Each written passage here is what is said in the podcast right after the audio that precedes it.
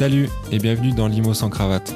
Nous sommes Alex et Thibault, amis de longue date, mais surtout investisseurs et cofondateurs de Sans Cravate Immobilier, agence avec laquelle on accompagne des particuliers dans leurs projets d'investissement immobilier. Dans Limo sans cravate, on invite les meilleurs experts, investisseurs et entrepreneurs de l'immobilier qui nous partagent leur expérience, leurs connaissances et leur vision du marché.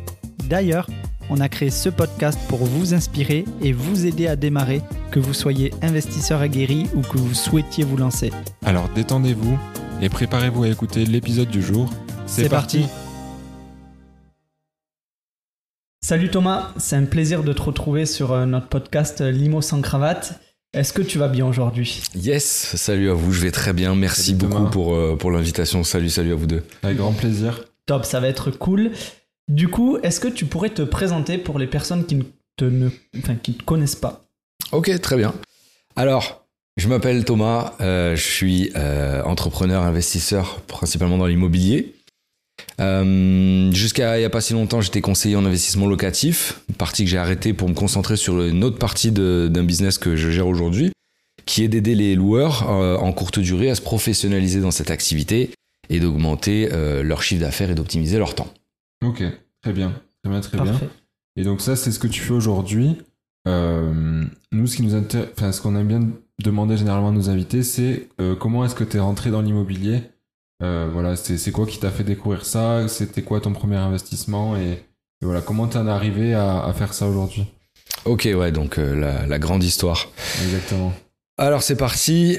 Euh, donc euh, faut savoir que du coup moi je vivais aux États-Unis pendant 4 ans. J'ai eu la chance d'aller vivre près de près de Manhattan et euh, je travaillais pour euh, un tour opérateur, donc une grosse agence de voyage.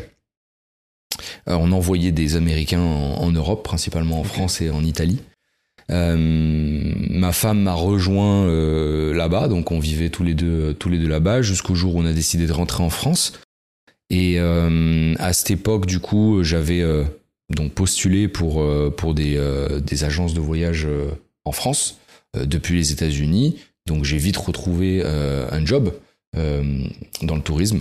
Et bon, voilà, faut savoir que le salariat à la française, ça m'a pas du tout euh, convenu. C'est très très différent Ouais, de la mentalité américaine. Ça doit- Ça doit être carrément l'opposé même de, de ce que tu avais vécu peut-être aux États-Unis. euh. L'opposé, c'est complètement différent. J'ai pas du tout, euh, j'ai pas du tout accroché avec cette mentalité de, de restriction à tout niveau. Euh, alors qu'aux États-Unis, c'est vraiment la liberté d'entreprendre et de et de, de- des initiatives en fait au sein d'un- de l'entreprise. Là-bas, c'est fais ce qu'on te demande et surtout voilà, euh, ne, ne fais pas plus. euh, pointe quand t'arrives, pointe quand tu pars, prends ta pause. Faudrait pas que tu travailles trop. euh, voilà. Donc bref, très compliqué. Euh, et ma femme, elle, par contre, du coup, elle, a- au retour des États-Unis, elle n'avait pas fait trop cette démarche, elle n'était pas trop dans cette. cette ce- de- elle n'avait pas vraiment de projet professionnel, si tu veux, elle n'était pas trop dans la démarche dans, voilà, de, de, de projet professionnel. Et du coup, euh, elle a fait, elle a enchaîné plusieurs petits jobs jusqu'à euh, euh, finir finalement chez euh, Lidl, dans un supermarché Lidl. Euh, faut savoir que là-bas, du coup, il n'y a pas de caissière ou de mise en rayon, c'est tout le monde fait tout. Ouais. Le rythme est très très soutenu, c'est très compliqué physiquement et aussi psychologiquement et mentalement, puisque tout est fait pour que tu ne t'arrêtes jamais et, et c'est vraiment aller jusqu'à l'épuisement.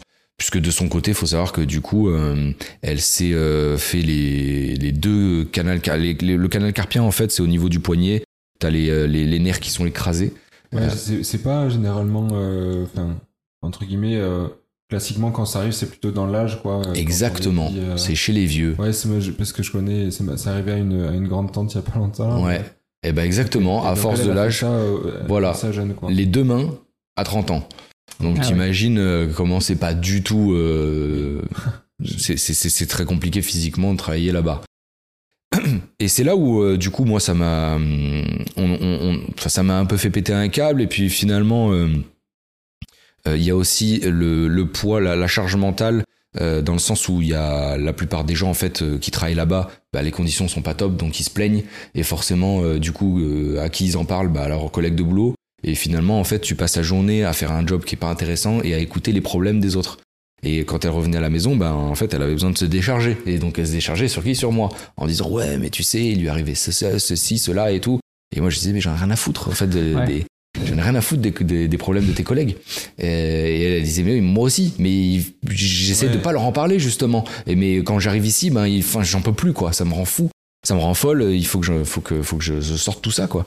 Donc c'est ce, cette situation-là qui, entre guillemets, a- t'a poussé à, à te lancer dans l'IMO, c'est ça? Exactement, parce que du coup, au détour d'une conversation comme ça, je lui ai demandé, mais du coup, qu'est-ce que tu ferais? Si demain tu pouvais faire n'importe quel job de, la- de n'importe quoi, qu'est-ce que tu ferais? Et Elle me a dit rien, je ferais rien, voilà. Bon, je pense qu'elle était un peu énervée, mais elle m'a dit, je ferais rien, je m'occuperai de, de, de nos enfants quand on en aura, et puis voilà, et voilà. Donc je lui ai dit, ok, bon, on va trouver un moyen que tu fasses rien. Et, euh, et c'est là où j'ai commencé à m'intéresser à l'immobilier. Et euh, j'avais vu du coup un reportage à la télé, j'ai acheté un livre, ensuite j'ai acheté une formation sur Internet, je me suis formé. Et j'ai compris qu'en fait, euh, acheter de l'immobilier, on ne fallait pas forcément attendre 20 ans pour gagner euh, de l'argent. On pouvait gagner de l'argent tout de suite et pas dans 20 ans. C'était quelle année ça Pardon, je te coupe, mais euh, quand t'as quand t'as démarré tout ça, euh, à te former, à, t'y intéresser C'était en 2000. C'était en fin 2014. Ok. Ouais, Ok, ouais. Presque 10 ans. Ouais. Ouais, c'est ça. Merci pour la je gifle. préfère, je préfère comme ça la caler. là. non, mais c'est vrai. Enfin, je veux dire, du coup, t'étais euh, entre guillemets, tu t'y intéressais quand, euh, ben, tu disais t'as acheté une formation en ligne. Ça devait être probablement quasiment les premières Ouais, euh, clairement. Euh, ouais. qui, qui sortaient à cette époque-là. Je veux dire, maintenant, c'est quand même quelque chose qui est beaucoup plus euh, répandu. On parle beaucoup plus de ça aujourd'hui. quoi. Exactement. Aujourd'hui, ça s'est bien démocratisé. À la- à l'époque, il y en avait Ouais. pas beaucoup qui faisaient ça. Ouais. Ouais, ouais, c'est clair. Mhm. Qui se lançaient là-dedans. Donc, euh, Du coup, quand j'ai compris qu'on pouvait gagner de l'argent tout de suite avec l'immobilier et pas dans 20 ans, je me suis formé. Sauf que au même moment, je venais de quitter mon CDI dans une agence de tourisme pour monter ma propre société, société de tourisme, pour faire du tourisme comme moi, j'avais appris à le faire aux États-Unis. Euh, chose que d'ailleurs tous les, enfin mes anciens patrons me disaient que ça marcherait pas. Bah finalement, euh, Ça a ça, marché. ça a marché très bien. Et, sauf que c'était une erreur euh, en termes d'investissement, puisque du coup, je venais de lâcher un CDI pour un statut auto-entrepreneur. Et donc, j'avais pas de, d'ancienneté, pas de bilan, pas de chiffres à présenter. Et là, j'ai compris que j'avais fait une grosse connerie. Ouais, aux yeux de la banque, c'était compliqué pour obtenir des financements. Exactement. Je me suis dit, personne va jamais me financer. On a un CDI de supermarché euh, 25 heures et euh, un auto-entrepreneur euh, qui commence. Voilà. Donc, euh, on n'a pas d'épargne, on n'a pas d'apport. on n'a on pas de garantie particulière à proposer, donc ça allait être très compliqué. Donc, en- dans cette situation-là, euh, qu'est-ce que tu as fait du coup en attendant d'avoir la, situation? Alors je me suis dit déjà, bon bah il va falloir que j'attende trois ans, les trois ans d'ancienneté que la banque vous, vous met en avant du coup, les fameux, pour, euh, pour emprunter. Donc je me suis dit, bon bah là je viens de prendre trois ans à tronche, Euh, je vais continuer à me former, donc la formation je l'ai fait deux fois, et j'ai commencé à visiter pour essayer de me, me, me- me former un peu sur le terrain, apprendre les, des visites, et... et au bout d'un moment, euh, je, me suis, je, je me suis fait une réflexion, je me suis dit, mais mais qui tu es pour te dire non en fait? Euh, Aujourd'hui, tu as de l'expérience, t'es jamais allé voir un banquier avec un projet. Pourquoi tu, tu penses que forcément on va te dire non? Vas-y déjà, au moins au pire des cas, on va te dire non, quoi. C'est tout. Donc, trouve un projet, un bien immobilier, monte un business plan, déjà au moins ça te fera la main. Et s'il faut, t'auras un oui, mais au pire des cas, t'auras un non. Bah, c'est ce que t'attendais, ok. Mais au moins, t'auras appris. Donc, du coup, je me suis, je me suis dit, on va y aller comme ça. Tu as réussi à te faire euh, mais péter les, les barrières mentales que Ouais. tu t'étais mises ou qu'on voilà, qu'on t'avait inculpé enfin, durant euh, ta vie Parce que c'est vrai que Bah oui, c'est ça, inculqué. In- Inculpé. j'avais compris. Ouais, c'est Ouais, ça. voilà, c'est l'importance. Exactement, ouais, j'avais fait un peu sauter cette barrière, euh, cette croyance limitante que, que j'avais, qui techniquement sur le papier est- n'est même pas une croyance, c'est vrai. Mais en fait, euh, ben, euh, sur le terrain, on peut faire autrement. Et la preuve, ça. C'est, enfin, vrai que c'est, un truc qui est vrai que les banques, euh, en tout cas, financent très difficilement les entrepreneurs, etc. Mais c'est pas, ouais, pas une vérité absolue. Et c'est vrai qu'on a tendance, quand on sait les- ces conditions-là, on a, on a tendance à l'accepter comme vérité générale et qu'il n'y a pas moyen de faire autrement, quoi. Mm, mm. Euh, sans aller au bout des choses, forcément. Sauf que l'immobilier, c'est trouver des solutions. Exactement. Bon, après, je vous parle de ça, effectivement, c'était il y a quelques années. Les choses ont encore évolué aujourd'hui. c'est sûr que euh, ce que j'ai fait il y a quelques années, c'est probablement très compliqué aujourd'hui à, à refaire. Même si c'est pas impossible, parce qu'il y en a encore qui arrivent. Mais je veux dire, euh, c'est sûr que les conditions ont changé. Mais après, moi, je pars du principe que vraiment un bon investisseur, c'est quelqu'un qui sait s'adapter. Les choses changent, les règles du jeu changent, il va falloir trouver des solutions, s'adapter, il y a toujours des solutions. Complètement. Et Mm. puis, ouais, c'est pas. enfin, tu peux pas investir aujourd'hui comme tu faisais il y a, il y a- il y a quelques années. Les taux Mhm. ne sont pas les mêmes, les, les prix ne sont, ne sont aussi plus les mêmes. Le Exactement. marché a changé. Enfin, Comme tu dis, il faut s'adapter, mais quand on est formé, quand on sait ce qu'on fait, on peut arriver un peu à contourner les, ces règles-là. Bien sûr, bien sûr, exactement. Donc du coup, ben voilà, je suis- j'ai trouvé un, un appartement. Je suis allé voir euh, une banque qui m'a dit non. hein. Et euh, après, je suis allé voir aussi un courtier euh, qui avait la réputation d'être à peu près spécialisé dans les dossiers un peu complexes, typiquement le mien, quoi, presque impossible. Et ben voilà, il m'a dit bon bah je vais essayer, ça va être chaud, mais on va tenter. Et puis on verra. Et puis il m'a rappelé quelques semaines plus tard pour me dire c'est bon, j'ai réussi à vous avoir un financement sur ce ce bien-là. Donc là c'était euh, champagne. Euh, vraiment super. Euh, donc j'arrive dans son bureau il me dit voilà, je vous ai eu un financement avec le Crédit Mutuel. Par contre, je vous préviens, vous en avez fait un, vous en ferez pas deux. C'est mort. Là, le prochain, il va falloir acheter une résidence principale parce que les prochains, ils vous financeront pas. C'est impossible. Vous a eu beaucoup beaucoup de chance, donc signez-le et puis et puis par contre, pensez à acheter votre résidence principale. Voilà. Euh, j'ai obtenu ma résidence principale. Du coup, bah, ça c'était en 2016. Euh, j'ai acheté une résidence principale en, deux- en 2022. voilà. Voilà. Et je, je suppose que t'as voilà, t'as pas, Et encore, t'as pas je suis en train de- pour, euh, voilà. pour continuer d'acheter des, des appartements. Et encore, je suis, en, je suis en train de la vendre là au bout de moins d'un an. donc, euh, donc voilà. Donc du coup, euh, ne croyez pas toujours ce qu'on vous dit. Euh, Faites-vous vos propres expériences. Ouais. C'est vraiment la leçon à retenir de, ce, de ce petit passage de ma vie, en tout cas du démarrage de ma de, de mon aventure immobilière. Ok. Et du coup, pour revenir sur euh, la location courte durée, comment t'es venue l'idée de faire euh, la location courte durée Et est-ce que tu as fait de la location courte durée euh, dès le moment où tu as signé ton premier bien? Est-ce que tu- tu avais déjà ça en tête sur le Ouais, premier voilà. bien ou est-ce que c'est arrivé euh, plus tard? Euh, en fait, effectivement, j'ai eu le déclic de la courte durée dans un séminaire immobilier auquel je suis allé. Et euh, en fait, je ne savais même pas ce que c'était que la courte durée à ce moment-là. Euh, J'en avais entendu parler, j'avais déjà, je savais ce que c'était Airbnb, mais je savais pas qu'on pouvait en faire un business en fait. Et dans un séminaire immobilier, c'est pour ça que j'encourage souvent les gens à aller dans, dans- rencontrer des gens parce que c'est là où une phrase, une idée peut vous Ouais. mettre un déclic ou vous faire gagner euh, ou une rencontre vous- peut vous faire gagner des dizaines de milliers d'euros en immobilier, ça peut aller très vite. Donc euh, euh, c'est là-bas où j'ai découvert ça. J'ai compris qu'en fait on pouvait en faire un, un business, euh, acheter des appartements, les exploiter en, en courte durée sur Airbnb. Et, euh, et donc du coup, ben, cet appartement-là, le premier que j'ai acheté, je l'ai mis tout de suite en courte durée. Il n'y avait pas de travaux à faire, je l'ai meublé, je l'ai mis sur les plateformes et c'était parti. Et euh, comment tu avais fait ton, ton business plan, ton étude de marché Parce que je me doute que tu t'es pas lancé en, en testant, en, me disant bon, mais on va voir si ça marche. Si ça marche, tant mieux. Si ça marche pas, ben Ouais. bon, tant pis. J'ai le plan B, quoi, la location à longue durée. Ouais, c'est une, une, question qui revient souvent. Effectivement, la plupart des gens, euh, au début, hésitent parce qu'ils savent pas s'ils vont pouvoir louer. Et euh, en fait, ben, c'est pareil. La, la réponse est la même. C'est déjà, il faut euh, faire une étude de marché et se poser la bonne question. La bonne question, c'est pourquoi il y a des gens qui viendraient euh, loger dans votre logement pour quelques nuits dans ce secteur-là. Si vous avez répondu à cette question euh, avec l'affirmative, bah, c'est qu'il y a la demande. Et après, il y a évidemment des marqueurs. Est-ce qu'il y a des hôtels dans cette zone? Est-ce qu'il y a des bureaux pour des gens qui viendraient en formation? Est-ce qu'il y a des zones commerciales autour pour, euh, encore une fois, des gens qui, qui, qui drainent du passage euh, Des sites touristiques, bon, ça c'est. des sites touristiques, bien évidemment. Un hôpital. Les hôpitaux pour euh, effectivement les, les gens qui viennent voir euh, des proches euh, euh, qui se sont fait, euh, qui sont en convalescence.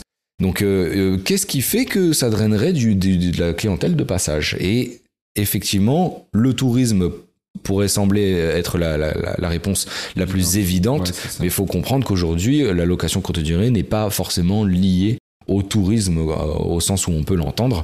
Il y a aussi donc des gens qui se déplacent pour des euh, rendez-vous professionnels, des, des, des ouvriers qui viennent sur des chantiers qui ont besoin de se loger. Il y a des gens qui viennent en formation Il y a des gens qui viennent euh, dans, faire des stages aussi dans des, dans des, dans des centres de, de, de, de, de formation ou des, des, des grandes écoles. Euh, Il y a des gens qui viennent voir des proches aussi, ça c'est tout con, mais il y a des Oui, gens oui. qui, qui qui peuvent pas accueillir euh, leur famille chez eux, donc ils prennent un Airbnb à côté pour euh, un week-end parce que du coup il y a les beaux-parents qui viennent ou j'en sais rien. Ouais, c'est clair. Donc il y a une autre dimension ouais, de la location courte durée. Ça se limite vraiment pas que pas qu'au tourisme quoi. En fait, c'est vraiment beaucoup plus large que ça la, la demande qu'on peut avoir. Et ce qui peut aussi du coup, enfin ouvrir un peu l'esprit sur d'autres emplacements, d'autres villes que l'on n'aurait pas forcément pensé, je pense directement. Euh, Oui, parce mais que- des villes peut-être plus petites où il y a moins d'attrait touristique, mais juste en fait, euh, ben euh, il y, a, il y a de l'activité à côté, comme tu disais, voilà, il y a, il y a des hôpitaux, il y a, il y a, il y a du travail, il y a, il y a Ça ne marche pas voir. que dans des grandes métropoles, Mm. la location courte durée. Exactement, ça marche partout là où il y a une demande euh, pour euh, des, de, de l'hébergement euh, de courte durée, voilà, clairement. Mais c'est pas limité aux, aux grandes métropoles, non, non, pas du tout. Au contraire, en fait, j'ai envie de dire même aujourd'hui, il faudrait s'en écarter. Parce que euh, la législation Ouais, commence à, à se durcir, euh, les lobbies hôteliers tapent du poing sur la table, euh, à tort à mon avis, on, on pourra y revenir, mais clairement, euh, aujourd'hui, si j'avais un conseil à donner, ce serait de pas investir dans des grosses villes. Plutôt s'excentrer dans des plus petites villes, ou en tout cas de moyenne taille, pour euh, justement aller chercher du coup, euh, aller éviter, ou en tout cas retarder euh, une potentielle législation. éventuelle législation qui changerait, et encore, faudrait, on n'y est pas.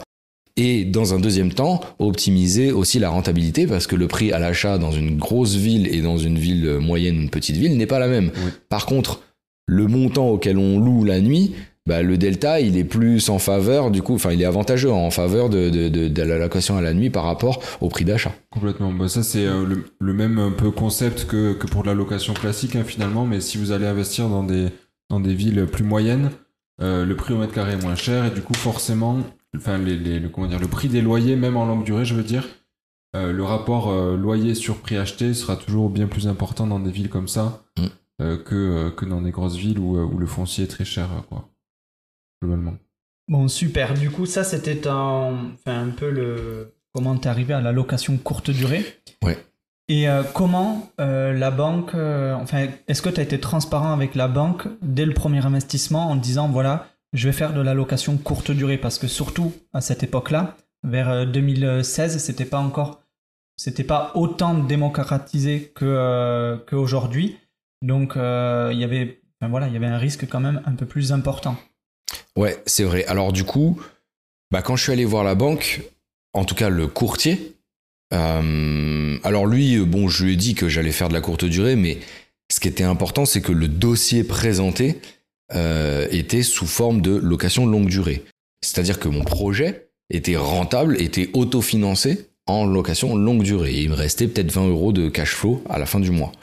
Donc, euh, même rien que ça, surtout à l'époque, euh, des banquiers, ils en voyaient quasiment pas. Et surtout euh, présenté de façon très business, Mhm. plutôt que euh, je me pointe dans le bureau du banquier, euh, salut, je voudrais tant, je veux acheter ce- cet appart. Ouais, présenté de façon pro avec un dossier. Exactement. etc.. On avait vraiment bossé parce que il faut comprendre que j'ai partais vraiment avec pas beaucoup de chance, donc j'essayais de mettre le Oui. maximum de chance de mon côté parce que sur le papier, disons que la forme était bien, mais le fond, euh, franchement, c'était chaud. Donc, euh, du coup, j'essayais de faire en sorte que ce soit bien, et donc je présentais vraiment un business plan super carré, euh, en longue durée. Et une fois que j'ai eu le financement, la première chose que j'ai fait, c'est que je l'ai mis en courte durée.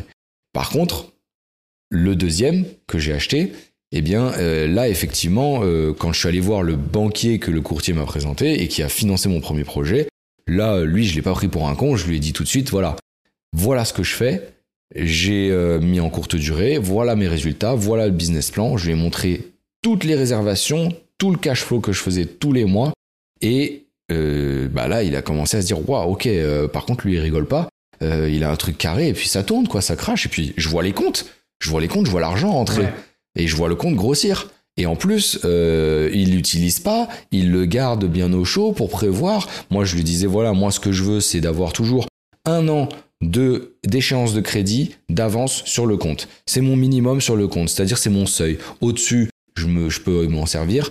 Mais à partir de là, euh, en dessous, je, je- j'y touche pas. Donc ça le rassure. Et là, clair. euh, quand je lui ai dit, bah voilà, maintenant, vous avez vu ce que je suis capable de faire avec un logement. En plus, c'est vrai que j'avais aussi mis mon bagage de tourisme sur la table. Ouais. Parce que du coup, bon, voilà, encore une fois, ça veut pas dire que les autres peuvent pas le faire, mais moi, c'était un avantage. Donc, j'y- j'y- Oui, mais je l'ai mis dis, devant, t'as- en avant. T'as as essayé de mettre tes avoués, tes, tes avantages en avant. Euh, même voilà, t'as pas une situation parfaite, mais du coup, t'as essayé de jouer sur les autres, sur les autres points. quoi. Exactement. Je pense, je pense que c'est important ça en vrai à, à, ben, à comprendre surtout. C'est que on a tous des, des avantages, enfin des points forts et des, et des points faibles, je veux dire, euh, relatifs à l'investissement IMO. Parfois, vous, aurez, vous allez avoir de l'argent, mais pas d'expérience ou pas de connaissances. Parfois, pas d'argent, mais vous allez être formé. Euh, parfois, vous, vous allez avoir des contacts, rien que ça aussi, ça peut être un, un point fort sur lequel s'appuyer, ou une expérience dans un domaine en particulier. Et je pense que c'est important de, ouais, de se reposer sur, sur, euh, sur, euh, sur ces points forts, points forts pardon, euh, pour, pour aller chercher les Voilà, financements. je suis quoi. absolument d'accord. Il faut Ouais. comprendre que le, le banquier en face, c'est un humain. Et euh, même s'il est- il regarde les chiffres, il va regarder aussi le profil dans sa globalité. Ouais. Qui êtes-vous? Pourquoi vous voulez acheter ce truc-là à, à quel risque vous vous exposez personnellement si je vous presse de l'argent? En fait, c'est c'est humain. Et c'est d'ailleurs euh, ce qui nous fait, nous, investisseurs immobiliers, aussi avancer dans nos parcours, c'est que du coup, on, on lie une relation humaine avec quelqu'un en face qui nous prête de l'argent, mais il faut construire cette confiance. Et lui, il faut lui montrer pourquoi on fait ça et euh, à quel risque il s'expose. Donc, euh, clairement, euh, si, si, euh, votre discours il a de la cohérence, ben, c'est quand même beaucoup plus euh, facile d'obtenir un financement que si vous arrivez en short et en tongs en disant euh, voilà prête-moi tant alors que j'ai pas j'ai pas un sou sur le compte voilà Ouais, ouais. Ouais, c'est non, clair. ça c'est ça c'est sûr. Et du coup, euh, tu lui as présenté ton deuxième investissement yes en location courte durée, donc tu as établi un business plan. ouais Mais la question que je me pose, c'est euh, comment tu as établi ton business plan en location courte durée? Parce que sur les, enfin, par rapport aux chiffres, on peut leur faire dire tout ce qu'on veut. Ouais. Et, euh, et sur quel, euh, quel taux de remplissage Enfin, sur quel taux de, sur quel taux de remplissage t'es parti? Sur quel prix de nuit tu t'es basé? Enfin, Voilà, pour, pour le rassurer en fin de compte. Ouais, c'est une très bonne question. Quand on monte un business plan pour aller défendre un projet de location courte durée à la banque, euh, déjà, il faut avoir de l'ancienneté dans la courte durée Mm. hein, pour rassurer la banque, pour montrer qu'on fait ça de façon professionnelle. On peut Et pas que- arriver au premier projet et Non. dire je vais faire de la location courte durée. euh, Non, franchement, si vous allez voir un banquier, vous lui dites euh, je veux acheter ce logement, mais euh, je suis pas du tout sûr que du jour au lendemain j'aurai des revenus locatifs. euh, personne va vous prêter de l'argent. Ouais. Euh, D'ailleurs, je pense que vous, vous le feriez pas à, à votre proche non plus. Donc, euh, euh, il faut avoir cette ancienneté. faut montrer, faut avoir euh, montré de l'expérience, faut avoir des résultats. Et derrière, vous pouvez proposer du coup un autre projet, là en toute transparence, euh, à financer en location courte durée. Il y a deux choses qui sont importantes. La première, c'est ça ne veut pas dire que le projet ne doit pas être rentable en location longue durée. Ouais. Pour moi, c'est la règle d'or. C'est-à-dire que si le projet, projet il est rentable en courte durée, mais il n'est pas en longue durée, c'est que votre projet il est pas bon. Parce que tout est rentable en courte durée. Il n'y a pas de souci là-dessus.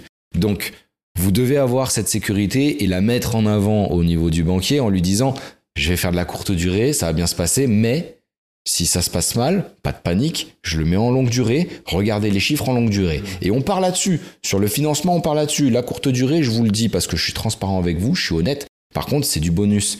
C'est ce que je fais. Mais vous, vous me financez un, un- un logement en longue durée. Et voilà les chiffres. D'accord? Donc basez-vous là-dessus. La courte durée, il va la prendre, il va la prendre en considération, disons, subjectivement. OK? La deuxième chose, c'est qu'il ne faut pas, bien évidemment, donner des chiffres surréalistes. Ouais. OK? Euh, il faut ni être trop optimiste, ni, ni être euh, trop pessimiste. Moi, je reste réaliste d'un point de vue euh, banque, en lui dit- mettant en avant un minimum de 20 nuits. Une moyenne de 20 nuits. Une moyenne de 20 nuits louées par mois. Sachant que dans la réalité, on fait rarement moins de 24-25 nuits. euh, c'est c'est- c'est vraiment notre minimum, quoi. Là, je lui propose une moyenne à 20 nuits par mois. Euh, et encore une fois, c'est subjectif. Il a une appréciation subjective de ce chiffre-là parce que lui, il va se baser sur un loyer normal. Ouais. Et pour ça, je vais lui amener des estimations de valeur locative d'un agent Ouais. immobilier locale Mm. qui connaît le secteur et je vais la joindre à mon dossier de à mon dossier bancaire pour le rassurer encore une fois parce que lui il est pas agent IMO Oui, il c'est est pas dans le tourisme il y connaît rien il sait juste que il- à qui il va prêter de l'argent il veut être rassuré Ouais, donc derrière, faut lui amener quand même des, des preuves euh, et de, enfin, quelque chose de concret, comme quoi ça va bien se louer à ce montant. Et c'est pareil pour la location euh, courte durée. Les prix des nuits, euh, tu les sors pas euh, de, de nulle part. C'est des Et- données quand même que tu as ben, travaillé en amont. Exactement, voilà. Donc euh, j'ai regardé, j'ai fait une étude concurrentielle. J'ai regardé qui sont, quels sont les logements qui sont autour euh, du mien dans le même secteur, qui proposent le même type de prestations que je vais proposer, parce que ça aussi, il y a de tout et n'importe quoi aujourd'hui en courte durée. Et je regarde à peu près combien ça se loue. Mais je m'étends pas énormément là-dessus au niveau du banquier, parce qu'en frais, encore une fois, lui, il s'en fout. Oui, c'est sûr. Lui, il va prendre la location longue durée. Ouais. Et c'est là-dessus qu'il va vous financer. Donc il va vous dire très bien la courte durée, j'ai compris ce que vous faites, vous faites ça bien, très bien. Mais moi, je vous finance sur de la, du concret, de la longue durée. Et là, je vais regarder la valeur d'estimation, euh, l'estimation de valeur locative de l'agent immobilier que vous avez euh, joint. Ouais, de toute façon, j'ai l'impression que ma- maintenant, ça, ils le demandent quasiment systématiquement. Enfin, ça dépend des banquiers. Mais euh, il y en a quand tu, ouais, quand Ouais, tu leur présentes beaucoup, des ouais. projets, maintenant, ils te demandent directement en fait l'attestation de valeur locative parce que, comme tu dis, c'est pas leur métier. Et donc, en fait, tu, peux, tu pourrais leur mettre n'importe quoi sur. Bien sûr. Moi, j'ai fait financer une coloc et pour le coup, je l'ai présenté en tant que coloc au banquier directement. Euh, mais, mais par contre, euh, j'avais entre guillemets des, des, des, enfin, des preuves tangibles qui, qui disaient que je pouvais louer à ce prix-là en colocation parce que des gens spécialisés m'ont fait une estimation euh, localement, etc. Quoi. Donc c'est des agents immo qui t'ont fait cette valeur locative sur une base de colocation. Ouais. Donc les mecs connaissent déjà le secteur Ouais. et le marché sur la colocation. ça. Ça, ça a beaucoup évolué parce que avant, Oui. Euh, en tout cas, moi, quand j'ai commencé, euh, tu leur parlais de colocation, ils, ils disaient oui, bon, enfin bon, d'accord, Mais, euh, mais on, on sait pas. Ça m'a sur- surpris aussi en fait euh, quand le banquier m'a dit est-ce que je peux avoir une attestation de valeur locative au début je lui, ai- dit bah, ça va être compliqué parce que c'est une coloc je sais pas si, si ça va être vraiment Ouais. Et au final non ça, ça se fait et je pense que ça se fera probablement de plus en plus parce Bien que, sûr. en fait ça, ça se démocratise tellement que Bah oui, c'est un, c'est un vrai marché à part entière quoi ah, carrément. donc En- il y aura des experts je pense de ça bientôt Oui. et- Et ça va se développer énormément encore. Moi, je pense que la colocation a de beaux jours devant elle, surtout quand on voit les, les, les prix, euh, les prix augmenter, Ouais. euh, dans, sur- dans les, surtout dans les grosses villes. D'ailleurs, ça me fait penser à une chose. À, moi, quand je vivais à Manhattan, euh, là-bas, euh, ils sont encore une fois très en avance sur nous. ah, mais les- ouais. à Manhattan, il y a des appartements. euh, les mecs, c'est plus, ils font plus euh, un loyer à la chambre. C'est vous êtes trois dans la chambre. Donc genre c'est, tu payes ton loyer et tu partages la chambre dans un appart Ah, ça- de ça m'étonne pas. 10 chambres. Et dans ta chambre, t'as encore deux personnes, tu vois. T'imagines comment ils sont loin Eux, ils encore sont de la coco location Ils sont de la coco location quoi. Tu vois.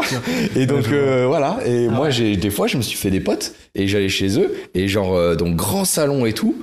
10 personnes, tu crois que c'est une soirée? Non, non, ils vivent tous là. Ah. Ils vivent tous là. Et toi, t'arrives dans la chambre et tu ah, c'est mon roommate. Et ouais, Euh, je- ouais. Je, sais que ouais. je sais que ouais, euh, en Californie aussi, ils ont ils ont des, des prix qui ont explosé, bah, notamment parce qu'il y a toutes les GAFAM qui sont là-bas et, et tous les gens qui ont énormément de pouvoir d'achat qui veulent se loger là-bas.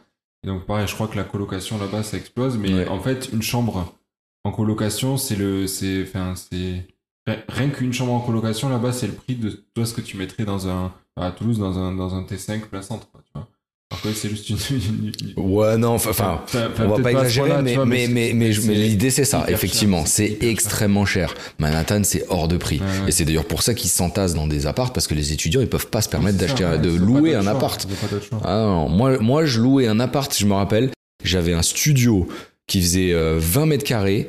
Euh, J'habitais à Hoboken, donc c'est dans le New Jersey. Ça veut dire que c'était pas Manhattan, c'était en face de Manhattan, au- de l'autre côté de l'Hudson River. Euh, et je payais 1300 dollars pour 20 mètres carrés, même pas dans Manhattan. Ok. Ouais.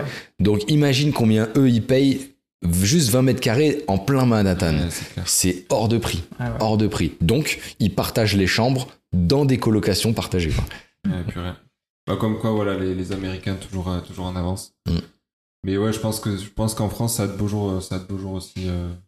Bah après, enfin, ce serait bien qu'on évite d'arriver jusque là parce qu'en soi c'est pas super drôle quand Ah même de, de se dire bon bah mon seul choix si je veux survivre c'est de partager la chambre avec quelqu'un que je connais pas dans Non, une là, colocation. Tu vois Non, là, c'est un peu extrême, mais dans le sens où euh, ça permet en fait, euh, à des gens d'avoir accès à du logement moins cher Bah oui. que, que s'ils devaient se loger tout seul. Et puis, et puis t'as cet aspect communauté, alors qui plaît à certains ou qui plaît pas, tu vois. Mais qui a un vrai intérêt pour le coup, c'est pas, Grave. c'est pas juste euh, je m'empile à côté d'autres gens, Ouais. c'est aussi je crée des liens et. Après, on y est presque, hein, parce que des marchés tendus comme Paris, euh, Ouais. pour se loger, c'est très très Ouais, compliqué. bien sûr. Moi, je pense à Paris, hein, qui, compliqué. qui, qui doucement y arrive. Ouais. Et même Toulouse, aujourd'hui, à chaque fois, tous les ans, je vois pénurie de logements pour les étudiants. Alors que, en plus, c'est un marché qui a beaucoup explosé avec la colocation. Et pour autant, ils ont toujours, ils sont toujours en galère de logement, les étudiants. À la rentrée, c'est toujours pareil. C'est-à-dire que c'est, c'est, euh, je crois que c'est une ville aussi qui a une énorme croissance, tout Oui. démographique en Ouais. tout cas. Numéro 2, je crois, hein, Voilà. sur euh, la France. ouais. Et je pense que, et, et je crois que le neuf, c'est un peu bloqué parce que, euh, parce que La construction foncier, ouais. Ah ouais, non, très, très Mhm. compliqué entre Donc les... en fait, euh, ben ouais, hein. si, si t'as plus de, de neuf et que, et que l'ancien, les, les logements se sont pas adaptés, ben, Ouais, logement. ouais, c'est clair. Bon, mais top, je vais refermer cette parenthèse Ouais. sur la, Sur la la coloc. colocation et repartir sur la location courte durée. Donc, ok, donc tu fais ton, ton business plan pour, euh, la présenter, enfin, pour le présenter à la banque avec une étude de marché sur les prix, sur euh, le, le taux d'occupation. Tu te fais financer le deuxième bien parce qu'il comprend ce que tu fais et tu lui as démontré que ça marchait. Mhm. Et ensuite, l'objectif principal qui était quand même de remplacer le salaire de ta femme.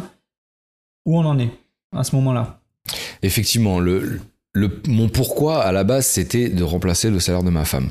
La bonne nouvelle, c'est que euh, avec un CDI euh, chez Lidl à 28 heures euh, ou 25, je sais plus, bref, elle gagnait 1000 balles par mois, même pas. Ok, donc c'est allé assez vite. Le premier bien que j'ai acheté en courte durée, du coup, il nous ramenait 500 euros. Allez, ouais, ça, entre 450 et 500 euros de cash flow mensuel, à- net après avoir tout payé. Le deuxième, on est passé à 600 de cash flow net. Donc là, on avait déjà remplacé son salaire, si vous voulez, techniquement, mais euh, on était lancé. Et donc, euh, on avait la recette, on s'est dit, bon, bah maintenant, on connaît la recette, on n'a qu'à dupliquer. Et on recommence. La question, c'est est-ce que tu peux tenir encore un peu plus chez Lidl? Bon, bah, elle m'a dit oui, donc euh, du coup, on en a acheté un troisième. Et puis après, on est passé du coup sur des immeubles où là, on les achetait par lot et on mettait de la courte durée dedans. Donc, euh, Ouais, ça allait plus vite. truc on pourra peut-être euh, l'approfondir tout à l'heure, mais du coup, euh, ouais, t'es passé d'acheter des appartements enfin, individuels que tu exploites en courte durée à directement acheter des immeubles que tu que t'exploites en, cour- en courte durée ou Ouais, exactement. Alors aujourd'hui, moi, je n'ai pas de- j'ai pas d'immeuble full courte durée. Ah, tu diversifies. Je diversifie. C'est ce que j'allais te poser la question. Ouais, j'aime bien. Alors c'est vrai que bon ben si la demande est extrêmement forte, euh, je vous dirais oui, allez-y, mettez tout en courte durée. Ça dépend peut-être des, des lieux aussi. euh, Exactement. Et ça ferait pas concurrence euh, dans les appartements de l'immeuble si c'est sur la même typologie, par exemple 5 studios? Ouais. euh, je pense que c'est ce qu'il dit, ça dépend, ça dépend de la demande aussi. Ça Ouais, dépend de la ouais, demande. ouais. Ouais. Typiquement, là j'ai un immeuble où la demande, euh, disons que l'offre dans cette ville a explosé par rapport à quand j'ai- je suis arrivé, et euh, du coup ça devient un peu plus difficile de remplir qu'avant. Et euh, donc je suis très content d'avoir euh, diversifié, d'avoir Mm. de la location longue durée qui m'assure un revenu locatif stable, Ouais. qui me permet de payer mon, mon crédit euh, en toute sérénité. Et après, j'ai de la courte durée qui booste la rentabilité de- du logement. Mais euh, si vous avez une demande extrêmement forte, euh, bah, allez-y sur de la full courte durée.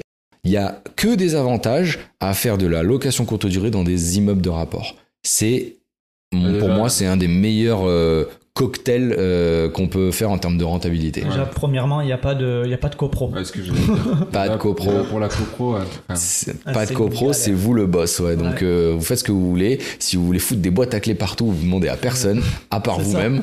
Et euh, vous pouvez changer le digicode quand vous voulez. Il y a voilà, donc c'est vraiment c'est vraiment super. Euh, on- vous pouvez aussi euh, accueillir euh, des gens qui vous loueraient plusieurs appartements au même endroit. Donc Ouais. ça c'est aussi un avantage. Euh, votre prestataire, c'est plus facile de trouver une personne qui va s'occuper de cinq biens euh, au même endroit plutôt que de un euh, et qui doit se déplacer après. Donc il y a que des avantages. Et puis après, euh, déjà, en tout cas dans les petites moyennes villes, le cash flow d'un immeuble exploité en longue durée, il est plutôt sympa. Boosté avec de la location courte durée, on arrive sur des très gros montants de cash flow. Bon, mais parfait. Et du coup, vu que tu arrives à. enfin, tu commences à avoir un patrimoine assez conséquent, euh, comment tu fais pour gérer tous ces, euh, ces biens qui sont exploités en location courte durée? Parce que c'est carrément ça peut être un, deuxième job à part entière. Ouais, je pense que c'est d'ailleurs une des craintes de beaucoup de gens qui doivent nous, nous écouter aujourd'hui. Enfin, une des craintes, en tout cas, une des questions, c'est quand tu as autant de biens court durée, ou même, euh, même quand on a quelques-uns, comment tu les gères? Est-ce que, enfin, combien de temps ça te prend? Euh, Est-ce que tu te déplaces souvent pour aller voir tes biens? Ouais. Tout cet aspect logistique et gestion, euh, gestion des, des, biens.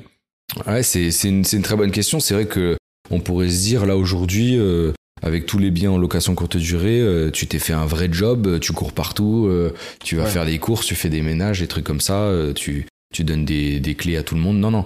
T'es ici je suis là, je suis avec vous, clairement, on en parle et pendant qu'on est en train de discuter, il y a des gens qui rentrent et qui sortent dans les appartes sans que je sois là, donc ça c'est bien et, et c'est une des choses qui m'a passionné dans cette activité, à tel point que j'en ai fait aujourd'hui un peu mon métier, c'est-à-dire d'aider les gens à faire pareil que moi, c'est-à-dire à se professionnaliser dans cette activité pour travailler sur cette activité et pas dedans. Mmh. C'est-à-dire qu'aujourd'hui, j'ai, alors j'ai fait beaucoup de ménage, moi, hein, j'ai nettoyé les chiottes, euh, j'ai, euh, j'ai fait tout ça et j'en suis très fier parce que du coup, c'est ce qui m'a permis de comprendre aussi les tenants et les aboutissants de ce métier.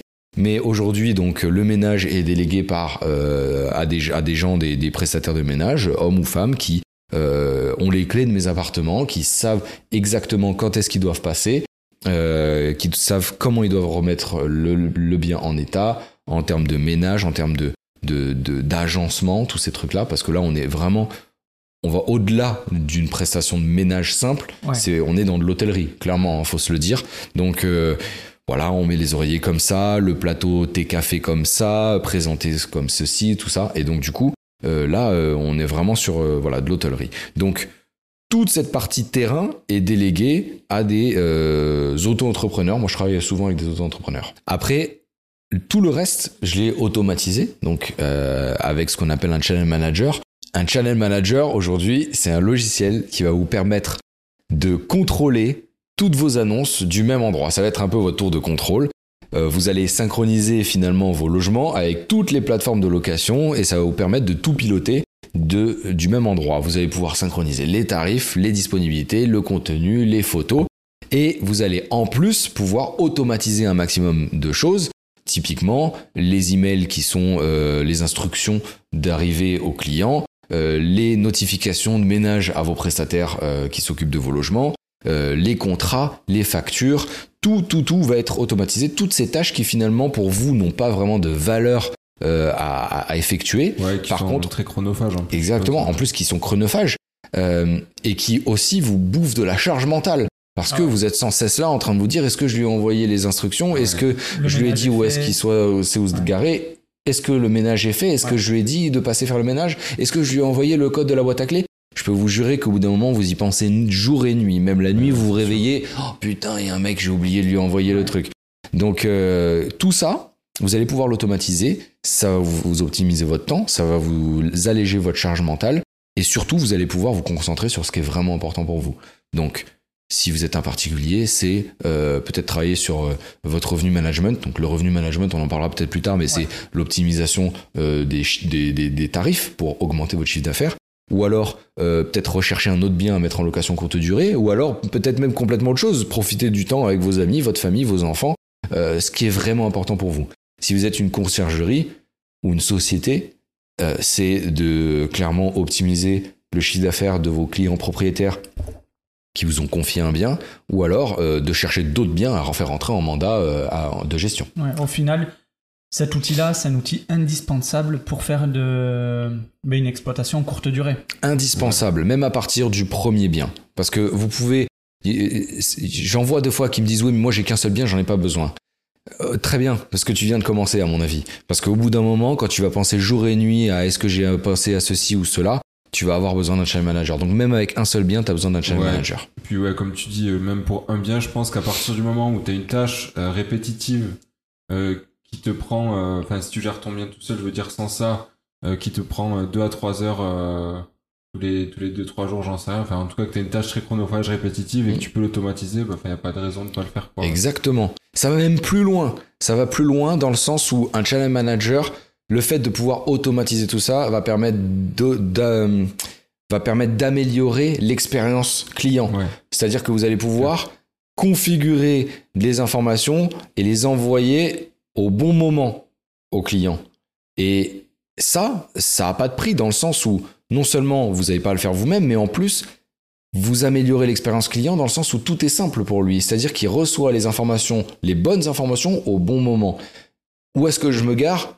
Il m'a envoyé l'email ce matin, euh, voilà pour vous garer. C'est quoi le, code de la boîte à clé Je l'ai eu tout à l'heure, ils sont dans mes derniers, derniers emails, je l'ai de suite. C'est quoi le code Wi-Fi? Il est, il est ici dans, ce, dans cet email ou alors il est affiché dans l'appartement. Tout ça fait que du coup, euh, le channel manager, le fait d'automatiser va augmenter l'expérience du client chez vous, ce qui, par défaut, va vous valoir euh, des très bons commentaires, des 5 étoiles, des 10 sur 10. et on sait que c'est hyper important pour le coup. Euh, complètement. Et aujourd'hui, pour toi, euh, faire de la location courte durée sans channel manager en 2023, c'est compliqué. C'est indispensable. Ou, ou alors, à la limite, tu délègue en conciergerie, mais je sais pas d'ailleurs quel est ton avis sur, Exactement. sur, les conciergeries. C'est une très bonne remarque, ça. Effectivement, pour moi, aujourd'hui, en 2023, vous avez deux choix. Soit vous automatisez avec un channel manager, vous faites le travail une fois, ça tourne tout le temps, et euh, du coup, vous conservez une partie de votre cash flow.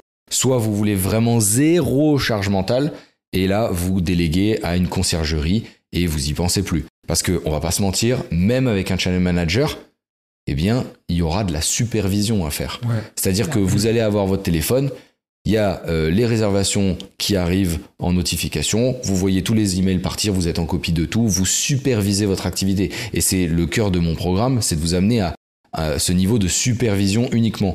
Vous ne faites plus rien, vous supervisez, vous ne gérez que les exceptions, ce qui par défaut n'est pas automatisable. Justement, toi, c'est quoi, euh, c'est quoi le genre de truc que tu es amené à gérer maintenant que tu as automatisé toute cette partie-là de réservation, de euh, envoi des mails, etc. Les seules urgences justement qui te laissent, qui te restent à gérer, c'est c'est quoi? Les mecs qui savent pas allumer la plaque. c'est ça, le mec qui sait pas allumer la plaque parce qu'il y a une sécurité enfant et ça met LO lock. Et ils me disent oh, ça écrit LO. Bon, euh, ça c'est une chose, mais euh, les seules choses que je gère aujourd'hui, clairement, c'est effectivement les questions de gens qui n'ont pas lu l'annonce ou alors euh, les euh, gens qui comprennent pas comment fonctionne quelque chose dans l'appartement. Et du coup il faut leur expliquer, ou euh, des litiges. Là, clairement, le litige, typiquement, c'est quelque chose d'exceptionnel. Il y a eu de la casse, il y a eu une dégradation, c'est exceptionnel, ça, c'est à vous de le traiter. Mais vous, avez, vous acceptez de le faire parce que vous avez tout automatisé au travers d'un channel manager. Vous ne filez pas 20-25% de votre chiffre d'affaires à une conciergerie.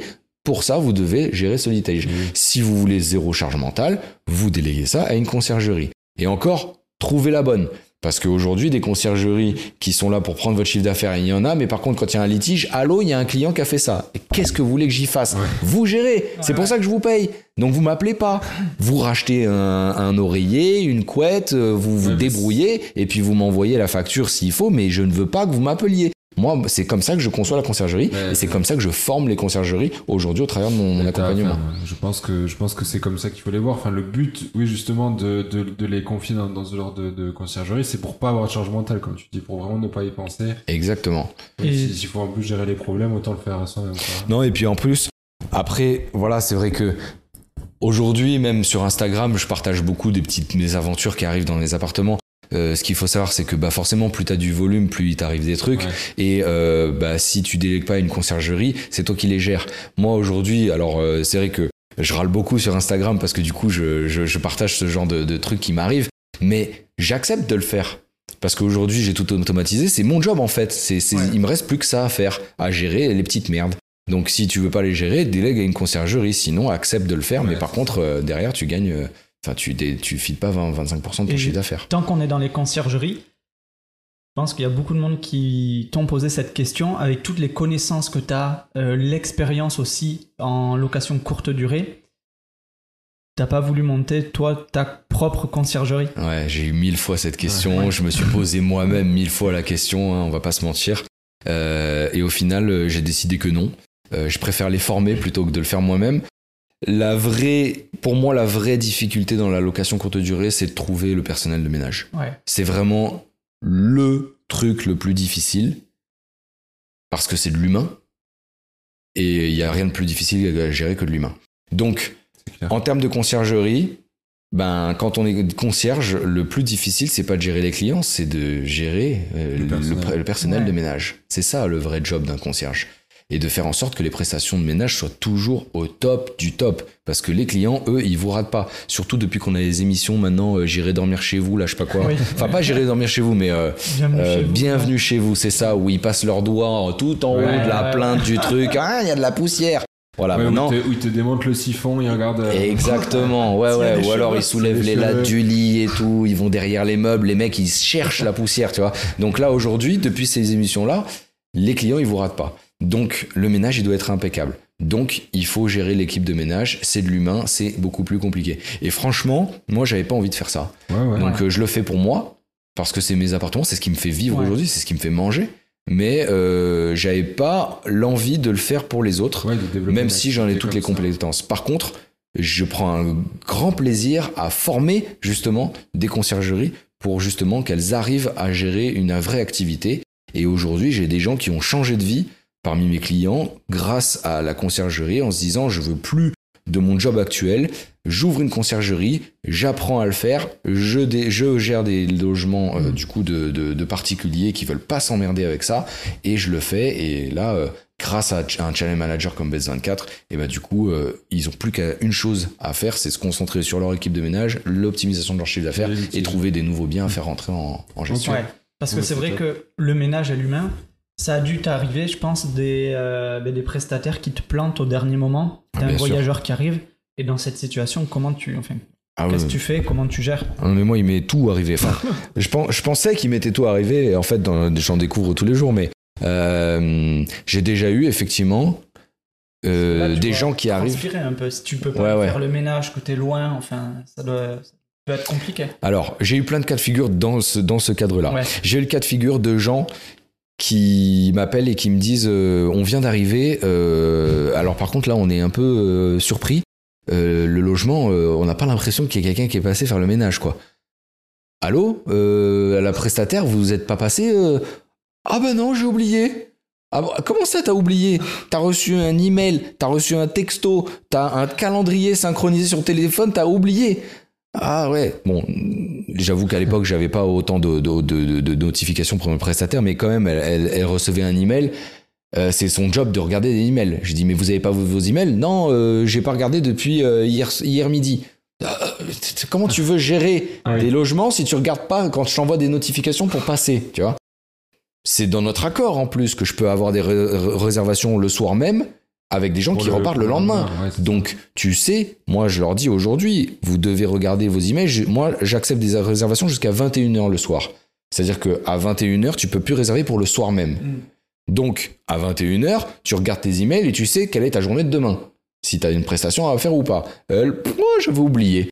Donc, comment on fait? Oh, ben là, je suis pas là. Qui c'est qui va? C'est moi. Donc, c'est moi qui vais faire le ménage euh, devant les clients Oh là là. à nettoyer les toilettes devant les clients. euh, Ah, désolé et tout, euh, tu leur offres euh, à boire euh, Ouais, et patienter. Derrière, c'est les commentaires. dans un studio. Alors bon, effectivement, derrière, c'est les commentaires. Alors tu fais quoi? Du coup, si t'es là sur place, tu peux y aller, Ouais, tu le si fais. t'es pas là, t'es mort. Si t'es pas là, ben tu, reloges les rembourses clients. ouais, Ah, tu rembourses les reloges. clients, tu, Ok. re- tu les rembourses, tu, le- les reloges, tu leur dis je suis désolé, allez à l'hôtel, je vous rembourse, je suis désolé. Et maintenant, t'as des- t'as mis en place des, des choses pour, euh, pour éviter ce genre de situation? Aujourd'hui, maintenant, voilà, j'ai déjà un contrat de collaboration entre moi et mes prestataires de ménage qui encadre notre collaboration et qui dit clairement que euh, si euh, ils, enfin, qui, qui doivent euh, regarder du coup leurs emails et les notifications jusqu'à avant 21, euh, après 21h pour savoir quelle est leur journée le lendemain, qu'elles ne peuvent pas se permettre de- de- d'oublier un, un- Ouais, un t'as- ménage t'as cadré des choses, quoi. mais aussi, surtout, que si elles veulent arrêter, elles doivent me donner un préavis Ouais. d'au moins un mois. Ok. Et Le moi, pareil. Retourner, quoi. Moi, pareil, si je veux plus travailler avec elles, je dois leur donner un mois. Parce que il faut se respecter mutuellement, Mhm. ok? Mais parce que j'ai eu aussi le cas de, de quelqu'un qui me, qui me dit, euh, voilà, euh, je passe pas aujourd'hui. J'ai comment ça, vous passez pas aujourd'hui? Bah non, je passe pas, puis j'arrête. D'ailleurs, je, je viens plus jamais. Voilà. mais j'ai quelqu'un qui arrive, moi. Vous êtes pas passé encore? Non, non, mais il est 16h, ils arrivent dans une heure. Non, mais je viendrai plus. Voilà, ça du jour, c'est même pas du jour au lendemain, c'est du jour au jour là, Ah ouais, du Ça- jour au ça jour. doit faire briller ce Ah non, ça rend fou, ça rend fou. Donc là, pareil, c'est toi qui vas si t'es pas trop loin, sinon de- voilà, t'es dans merde. J'ai même eu, j'ai même eu le, le cas extrême. Ça, c'est un truc, euh, je vous le dis, mais j'ai, j'ai, j'ai honte, mais malheureusement, c'est pas, c'est pas de ma faute. Euh, dans, toujours dans cette, euh, dans ce, dans ce spectre-là, c'est des clients qui, à la, à la fin de chaque séjour, j'ai un petit message automatique. En tout cas, aujourd'hui, je l'avais à la base, je l'envoyais plutôt euh, à la main, euh, qui dit voilà, j'espère que vous avez passé un bon moment dans le logement et tout. Je vous souhaite un bon retour. euh, N'hésitez pas à nous mettre un 5 étoiles et tout. Et là, les clients, ils m'appellent, ils me disent bon, franchement, on va vous dire, franchement, c'était pas terrible. hein. Je dis ah bon, qu'est-ce qui s'est passé? Il me dit non, mais franchement, le ménage, ça laissait grave à désirer. on avait l'impression de, de que- qu'il y avait quelqu'un qui avait déjà dormi dans le lit. C'était c'était pas très propre et tout. euh. et là, tu sais, tu, tu la connais, la sueur froide, là, avec Ouais. la goutte, le Ouais. smiley avec la goutte. C'est clair. Mais euh, c'est-à-dire, c'était pas propre. Ouais, il y avait de la vaisselle et tout. euh, et là, et là j'appelle ma prestataire. Vous êtes passé hier? Ah non, je suis pas passé hier. Je dis, mais il y avait une prestation à faire hier. Je ça veut dire que les clients, ils ont dormi dans le lit du, Ah, du mec d'avant, tu vois. Ah ouais. Et ouais, là, c'est- là, là, ouais. par contre, euh, quand j'ai compris ça, je, leur- je les ai remboursés. Je me suis confondu en excuses et tout. euh, J'étais tellement, j'avais honte, j'avais honte, horrible, ouais. horrible. Mais en même temps, enfin, je veux dire, tu vois ça, t'arrives, tu vois ça, putain, t'appelles et tu dis, il y a un problème là, clairement, il y a les draps. Ouais. Enfin, je veux dire, euh, Moi, j'aurais pas dormi là-dedans, ça, c'est sûr. en fait, je pense que le mec qui était Il venu, il avait refait le lit, tu vois. Le, bien élevé, il Ouais. refait son lit le matin avant de partir. Ouais. C'était pas si dégueu que ça. Ouais. C'est que tu juste que tu sentais que euh, il y a eu avait quelqu'un, il y avait quelqu'un avant, dedans. tu vois. Et, euh, et, et et je pense que du coup ils, ils ont eu le doute. C'était pas assez sale pour m'appeler, Mhm. mais c'était pas assez propre pour être bien, tu vois. Ouais. Et du coup, ils ont rien dit. Et c'est parce que moi, je leur ai envoyé un texto qui se sont permis de me dire voilà, on- franchement, c'était pas ouf. Et quand j'ai appelé ma prestataire, là, j'ai compris. Et là, je les ai rappelés, je leur ai dit je suis désolé.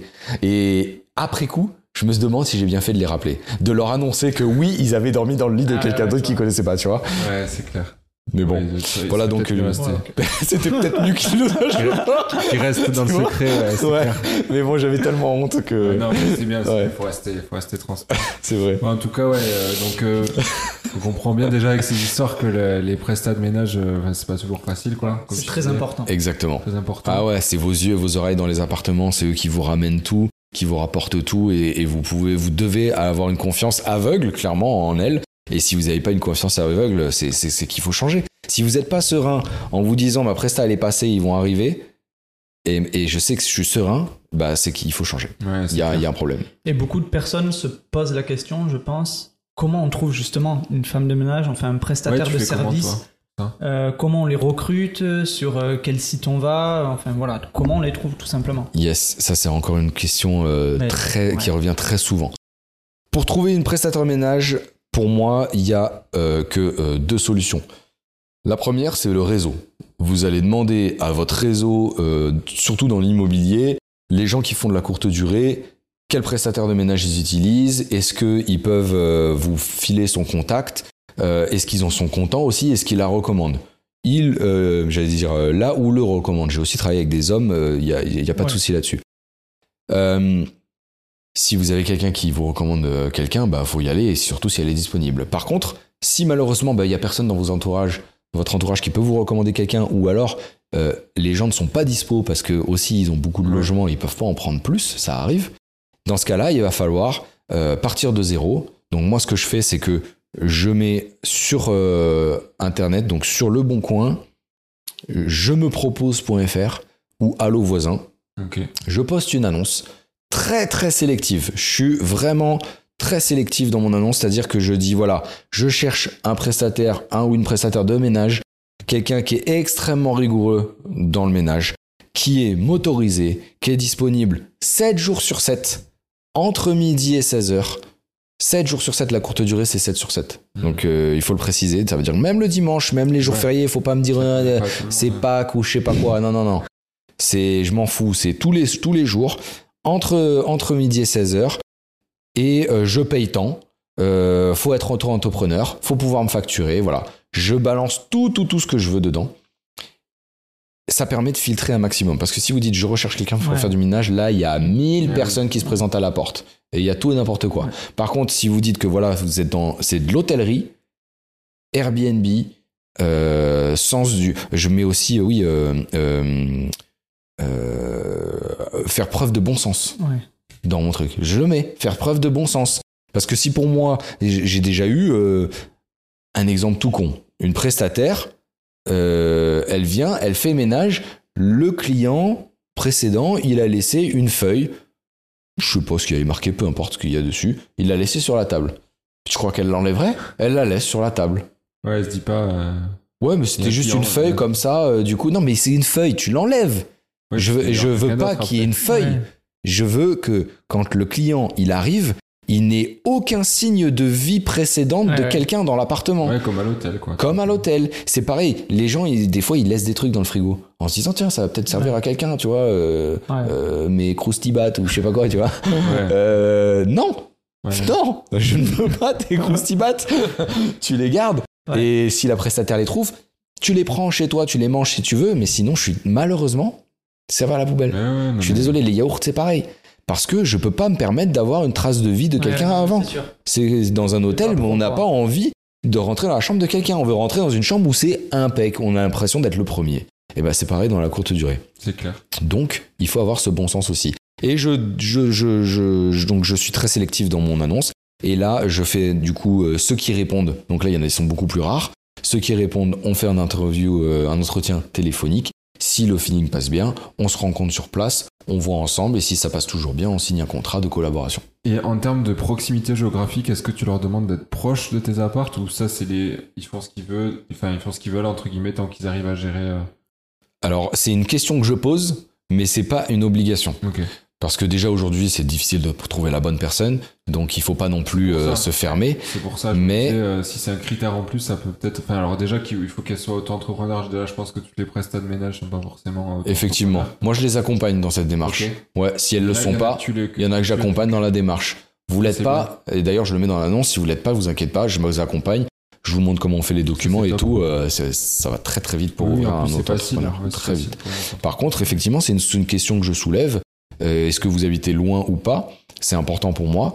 S'ils habitent proche, c'est un plus, clairement. S'ils habitent loin, là, peut-être que par rapport à quelqu'un d'autre, je vais peut-être choisir une autre personne qui habite plus proche. Sauf si, en face, je me rends compte que j'ai la perle. Ouais, Et là, parfait, euh, voilà. Mais le problème, c'est que pour savoir, faut essayer.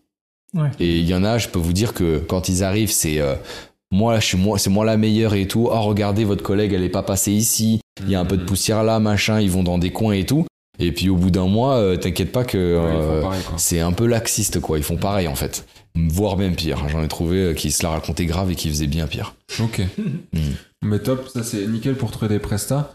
Tout à l'heure, tu disais que euh, bah, au final, ce que tu gérais aujourd'hui, bon, tu supervisais du coup un peu les opérations et que tu gérais quand même euh, les, les, les, les litiges, on va dire, quand il y a des casses, etc. Moi, j'étais curieux de savoir déjà, euh, et, et pour les gens qui nous écoutent aussi, je pense que ça peut être intéressant. Déjà, est-ce que ça arrive souvent, la casse, euh, ou les problèmes un peu comme ça? Et, et ensuite savoir un peu, toi, dans, dans ce qui t'est arrivé, qu'est-ce qui t'a le plus marqué comme, comme, comme casse, on va dire, ou comme litige que, que t'aurais pu avoir, qu'est-ce qui a été le plus, le plus impactant, quoi? Ok. Marquant. La casse dans les, dans les Airbnb, ça arrive, c'est pas très souvent, euh, mais ça arrive. Ce qu'il faut, c'est avoir justement euh, du stock pour pouvoir remplacer rapidement et pas être en galère. Euh, maintenant, quelqu'un qui me casse un verre ou une assiette, je vais pas lui prendre sur la caution. Non. On est d'accord, ça fait partie du business. On peut pas faire autant d'argent dans l'immobilier avec la courte durée et euh, aller demander 2 euros pour un verre ou une assiette.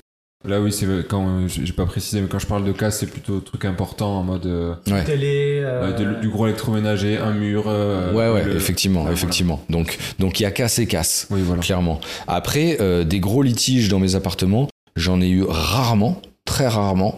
Les plus compliqués à gérer, c'est pas forcément la casse, c'est ceux qui fument dans les appartements. Ah ouais. Parce que la casse, on peut tout remplacer. L'odeur à faire partir, c'est un calvaire. Et quelqu'un qui rentre dans un appartement qui sent le tabac froid alors qu'il n'est pas fumeur, c'est absolument Ah, c'est horrible. C'est infect. Ah oui. Donc, le plus compliqué dans la courte durée, c'est l'odeur de, de cigarette.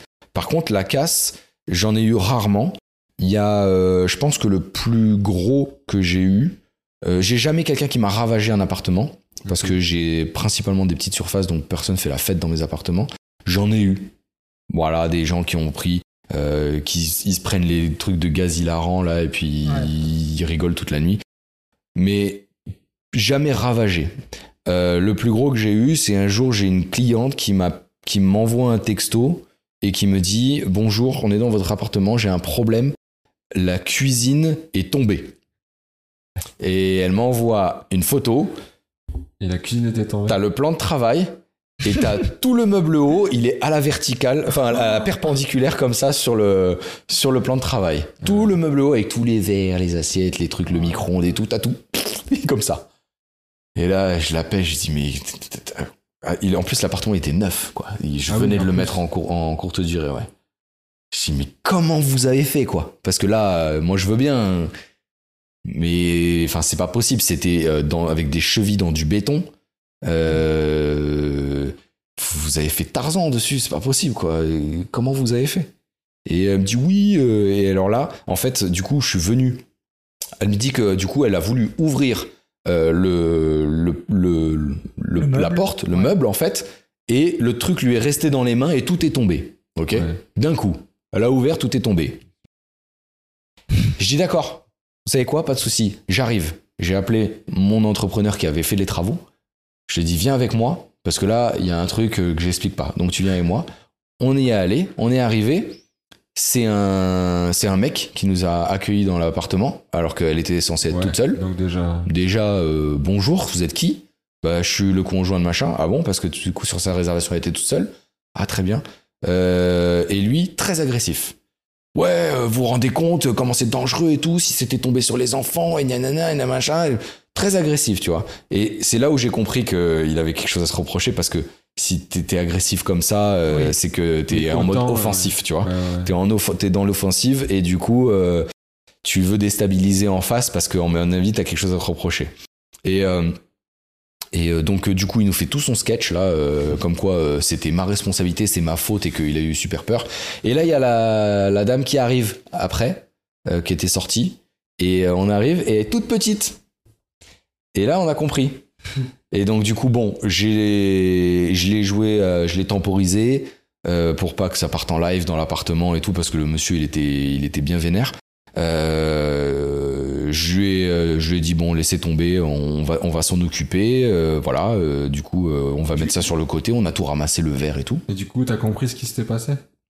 Et quand je suis sorti de là, mon gars, il m'a regardé, il me dit, moi, je sais très bien ce qui s'est passé.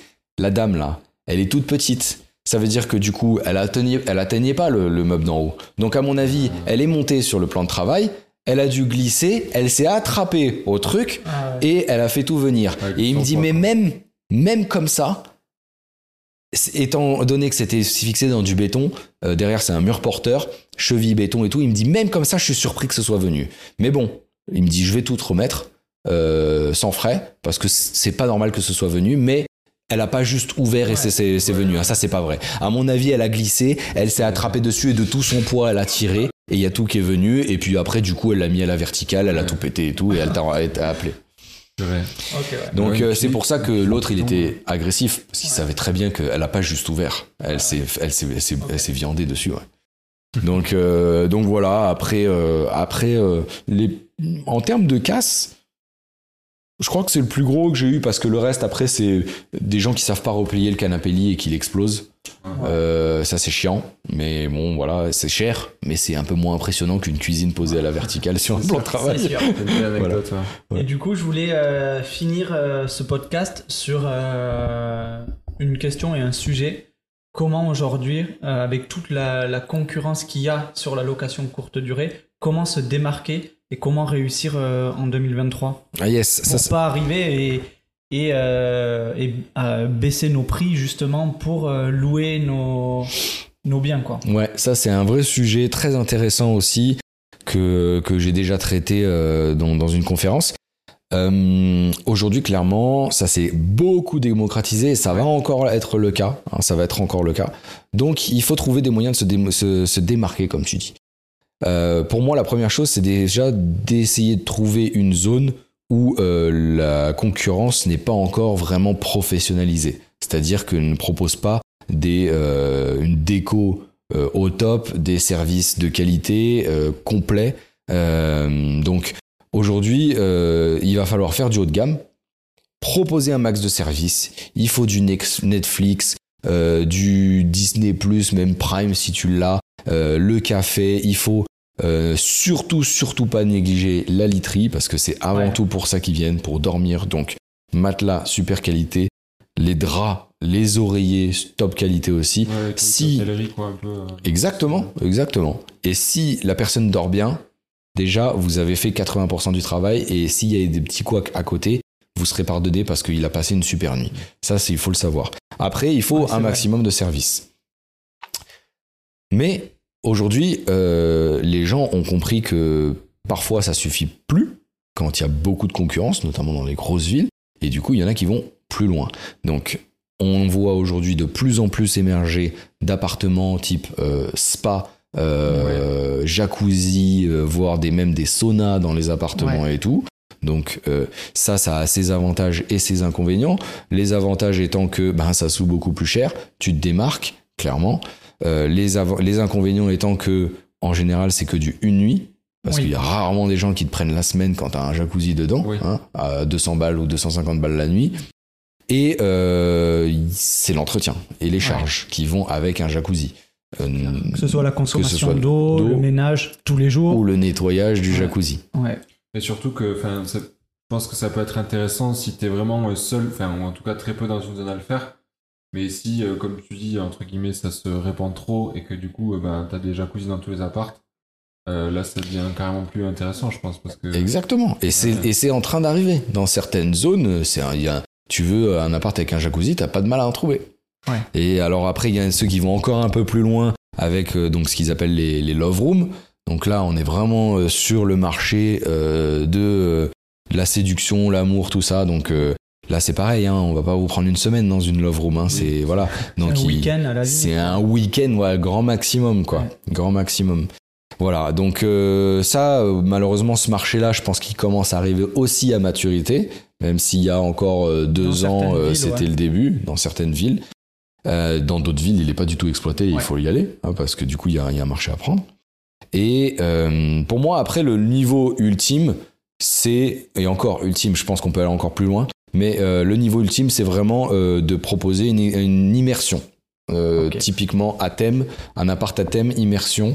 Donc euh, vous choisissez un C'est thème. sur la déco, quoi. Exactement. Non mais là c'est même plus euh, c'est même plus de la déco, dans- c'est euh, essayer de transformer un appartement euh, sur un thème précis pour euh, proposer une expérience au client plutôt qu'une nuit dans un, dans un appartement. exemple en tête de, de concept Il y en a plein. Il y a des gens qui font des apparts sur les thèmes euh, Harry Potter. J'ai vu des trucs Ouais, euh, vrai, Game of Thrones.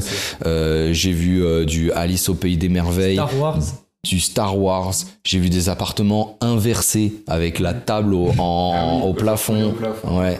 Euh, Il y en a qui font ça aussi, donc euh, qui Ouais, font ça très très bien. Je, vois. Donc oui, c'est plus que la déco, c'est carrément un On, concept. on est dans une Ouais, c'est un expérience. C'est-à-dire que tu loues, tu prends une nuit, tu tu t'achètes une expérience, tu t'achètes plus une nuit. Ça c'est pareil, tu, tu restes pas une semaine dans un appart Star Wars, je pense. Enfin, à moins que tu sois très fan. Ouais, mais ça a plus de sens qu'un appart, une semaine dans un appart avec un jacuzzi, love room, euh, spa, hammam, euh, tout ça, tu Déjà, la cible est plus large. Ouais, Oui. Le- les appartements jacuzzi, ça correspond plus à des couples, Ouais. des adultes, ouais. que le- des appartements euh, thématiques, comme on vient de le dire, comme Star Wars, Ali- euh, Alice au Pays des Merveilles ou autre. Ça peut correspondre à des familles, pour un week-end, pour... Enfin, je trouve que la cible est plus large en tout cas. tout est dans la thématique. Tu peux avoir euh, un chalet au ski avec un jacuzzi, il n'y a aucun problème pour le louer euh, une semaine. Oui. Par contre, tu mets un jacuzzi dans un appart et tu l'appelles Love Room, bah là, on va te prendre une nuit. De la même manière que si tu mets un jacuzzi dans un appart et que tu fais un truc super classe, euh, voilà, sans pour autant l'accès sexe, on va dire, Ouais. amour, tout ça, bah pourquoi pas? Si la personne a les moyens de se payer un appart, euh, l'espace avec le jacuzzi et tout, et se relaxer le soir après une dure journée de travail, pourquoi pas? Tout est dans le marketing que tu vas mettre autour. Ouais. Mais voilà, l'étape du dessus, c'est vraiment proposer l'immersion dans un décor complètement surréaliste, euh, voilà, inédit. Après, sur, euh, sur ce- ces logements-là, à, à thème, où on pousse le truc vraiment jusqu'au bout, je me dis derrière, en plan B, y a, on peut pas euh, louer en longue durée un appartement euh, Alice au Pays des Merveilles, par exemple, ou- Exactement. Ou, Star Wars. Enfin, ça, ça se louera Ouais, pas. ça te- ça Donc te- c'est vraiment une exploitation en courte durée obligatoire. Et Exactement. ça te commit là-dessus, ouais. Ouais. Tu t'as pas trop de retour. Donc faut-. Pour moi, je trouve qu'il faut quand même avoir un patrimoine euh, en amont, un patrimoine de, de sécurité, on va dire, Ouais, euh, avant de faire ce, ce type d'exploitation. ouais, Pour moi, personnellement. ouais. Ou alors, Il y en a qui font ça directement, mais. en tout cas, c'est clair qu'il faut avoir au minima une vision moyen terme Ouais. pour faire assez d'argent.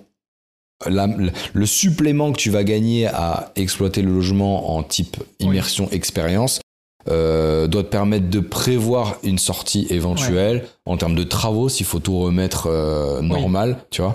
Euh, donc euh, je suis d'accord avec toi. euh, quand on commence, euh, faut pas forcément se lancer là-dedans. Euh, ou alors faut avoir beaucoup d'argent, euh, un- Ouais. un, bon matelas de départ pour, pour Ouais. avoir euh, une sortie. Parce que même après, en termes de revente, bon, après, tu revends un business, du coup, Ouais. plutôt qu'un logement. Mais Exactement. soit Ouais. tu le revends en business, soit comme disait Thomas, tu prévois un coussin de sécurité pour le remettre à Ouais. la normale, ton appart, et le revendre Mhm. normal. Mais Mhm. Ouais, ouais, ouais. effectivement, c'est. euh, C'est l'inconvénient de ce genre de truc, ouais. Ouais, bah, en tout cas, c'est sûr qu'avec ça. Après, c'est ce euh, qui marche euh, aujourd'hui. Ouais, et puis t'es- Ouais, de plus en plus, sûr de te démarquer au moins. Là, il n'y a pas de feinte, quoi. Là, là, t'es, ouais, là, là, là, y a personne qui fait comme toi, ouais. Ouais, c'est ça, Et puis même, l'avantage de ce truc-là, c'est que même s'il y a un mec qui se dit, ok, je vais faire comme lui, ben, il va choisir un thème différent. Donc personne n'aura le même thème que toi, tu vois. Non, ou alors ce serait vraiment, il est complètement débile, le type, tu vois. Mais donc c'est vraiment gagnant euh, à, tout- à tous les niveaux, si on a prévu la sortie aussi à la fin. Ok. Euh, J'avais une question. Euh, on a évoqué du coup le Channel Manager tout à l'heure, donc l'outil qui te permettait de, de, gérer, enfin, de piloter un peu tous tes logements. Euh, Est-ce que tu as des exemples de, de, de, de Channel Manager justement qu'on qu'on pourrait, auxquels on pourrait euh, enfin, s'abonner, enfin, ou entre guillemets se souscrire? Utilisé, quoi. Uti- qu'on pourrait utiliser Enfin, c'est quoi en gros les, les, grands, euh, les, grands, les grands noms de, de, de plateformes qu'on peut utiliser pour ça Alors moi, la seule que je recommande, c'est euh, Beds24. Forcément, Ouais. hein, c'est celle que j'utilise. ouais. Pour moi, c'est la plus, euh, la plus performante, la plus complète, la plus fiable euh, et paradoxalement la moins chère. Ok. Voilà, faut le savoir. Maintenant, euh, elle présente effectivement quelques défauts aussi en termes d'ergonomie. C'est pas le top du top du, du logiciel super sexy qu'on pourrait trouver. Donc euh, il y a une petite prise en main à, à, à, faire au début. Ouais. Mais il faut pas non plus en faire toute une montagne. C'est-à-dire que euh, au dé- si au début, quand on rentre dessus, on se dit What the fuck, putain, c'est quoi ce truc? Je comprends rien. Il y a des boutons partout. C'est le sentiment qu'on peut avoir au début. Quand on comprend comment ça fonctionne, on s'y retrouve très vite. En fait, Ouais, ça va très très vite. On, on sait où sont euh, le calendrier, les réservations, les automatismes. euh, ça va très vite. Donc c'est vraiment, euh, c'est un peu comme si euh, on te demandait de jeter dans l'eau et tu sais pas nager. C'est pareil. Tu te dirais mais comment, on fait? Oui, euh, bah, tu une ça, fois ouais. que t'as compris, euh, c'est bon, c'est parti. Bien sûr, pour le coup, c'est pas un truc qui me gêne, les, les, les, les, les ergots tout, tout pourris euh, de site. Ouais, ouais, ouais. Ça, ça va. J'ai Après, voilà, il y a d'autres, il y a d'autres channel managers qui sont, euh, qui, qui, qui, qui, qui commencent à, enfin, je sais pas, pas dire qu'ils sont aussi bien, mais euh, qui font, euh, qui sont clairement les concurrents de, de Bets 24. De Bets 24. Euh, Aujourd'hui, je pense à Superhot, qui est malgré tout un très bon logiciel. Et il y a Smobu aussi qui arrive, et, et Guesty qui est pas mal, qui est beaucoup utilisé aussi sur le marché américain. Et ah, il y en avait un autre qui euh, qui me semblait bien. C'est pas Amenities. Je me rappelle plus de son nom. Je, je- si Ouais. ça me revient, je te Mais écoute, dirai. déjà là, ça en fait, euh, ça en fait, euh, ça en fait une 4 à peu près, donc. euh, Mais faut aller chez Bets24 par contre. hein. Chez Bet24, voilà. Ouais. Euh, mais justement, on va, on, va, on va y venir, mais juste euh, en termes de prix, du coup, ça coûte. En gros, toutes ces, tous ces outils, toi, que tu utilises pour automatiser, globalement, ça te coûte combien? Enfin, Donc, que ce soit le Channel Manager, euh, la Presta, euh, ça te coûte combien, toi, en fait, de, de gérer un, un appart en courte durée? Ah, tout l'appart. Tout l'appart, ouais, mais du coup, en, en comptant le channel manager, alors si j'ai bien compris, c'est euh, dérisoire par rapport à ce que ça apporte, quoi, Ouais. le prix. Bah, en fait, euh, un surtout que ça dépend aussi du nombre d'appartements que tu as. Parce que le, Le prix.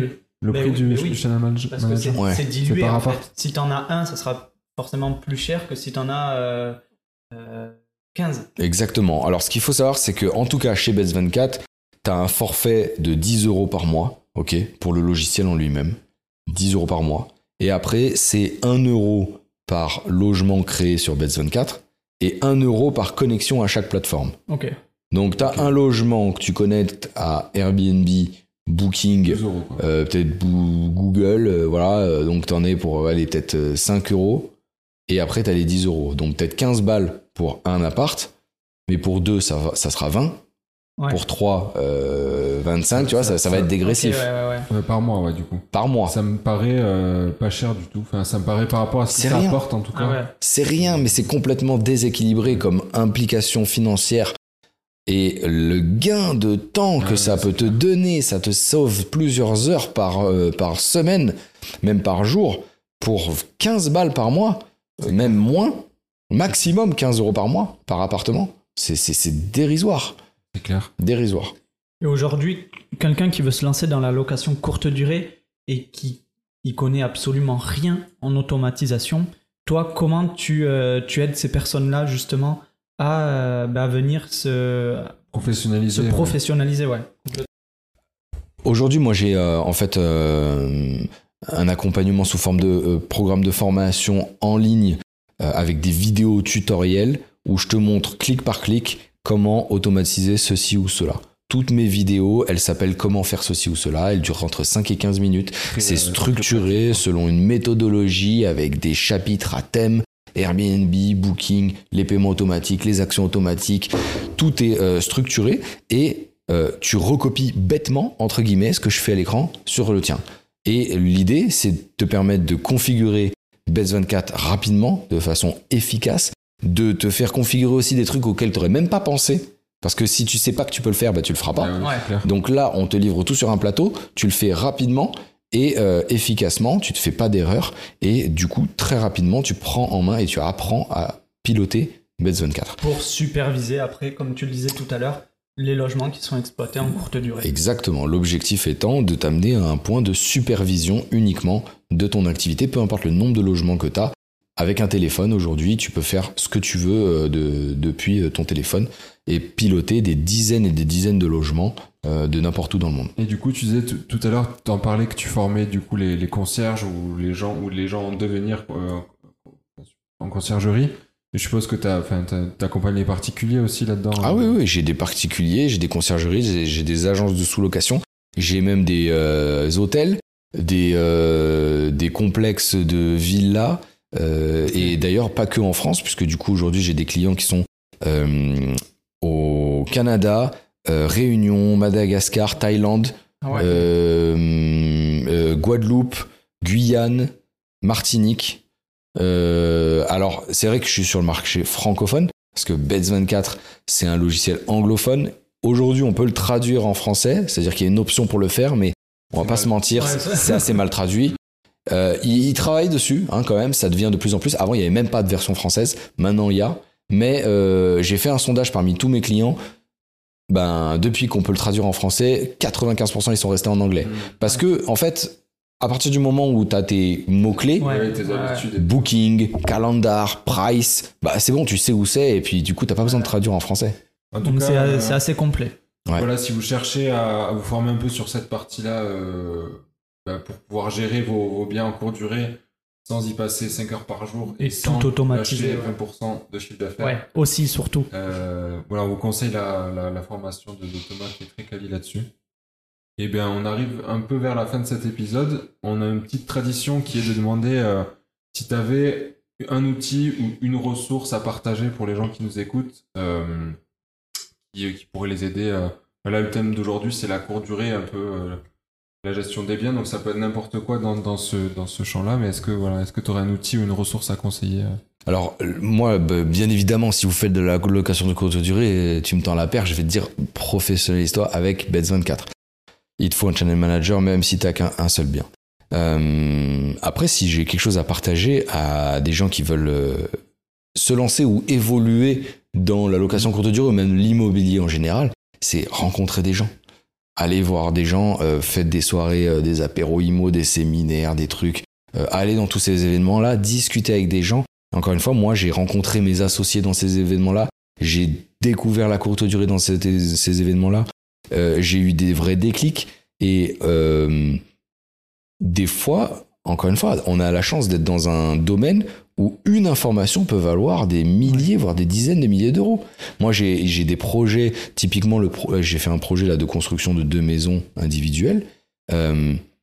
On m'a donné une information, c'est mon archi qui me l'a donné, qui m'a permis de faire cette opération, qui m'a fait gagner plusieurs dizaines de milliers d'euros. Ouais, non, mais ça, c'est Une clair. phrase On est C'est complètement aligné là-dessus. D'ailleurs, je crois que c'est la. Je crois que sur les.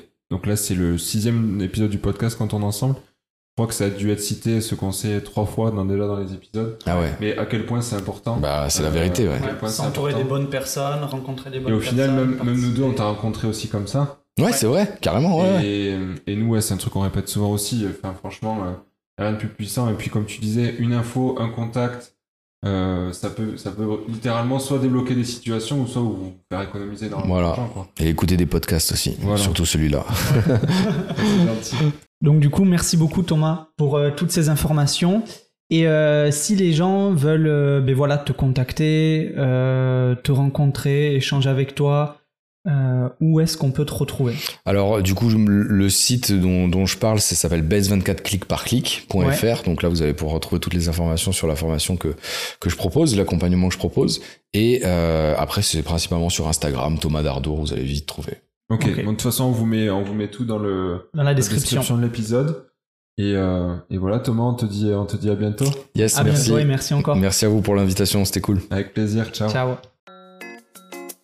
C'est déjà la fin de cet épisode de Limo sans cravate. Bravo et merci pour l'avoir écouté jusqu'au bout. Si ça vous a plu, merci de le partager autour de vous, que ce soit à votre famille, à vos amis ou à vos collègues. La meilleure façon de nous soutenir, c'est de noter le podcast 5 étoiles sur Apple Podcast ou Spotify en y laissant un commentaire. Et surtout, n'oubliez pas d'en parler autour de vous pour nous aider à grandir.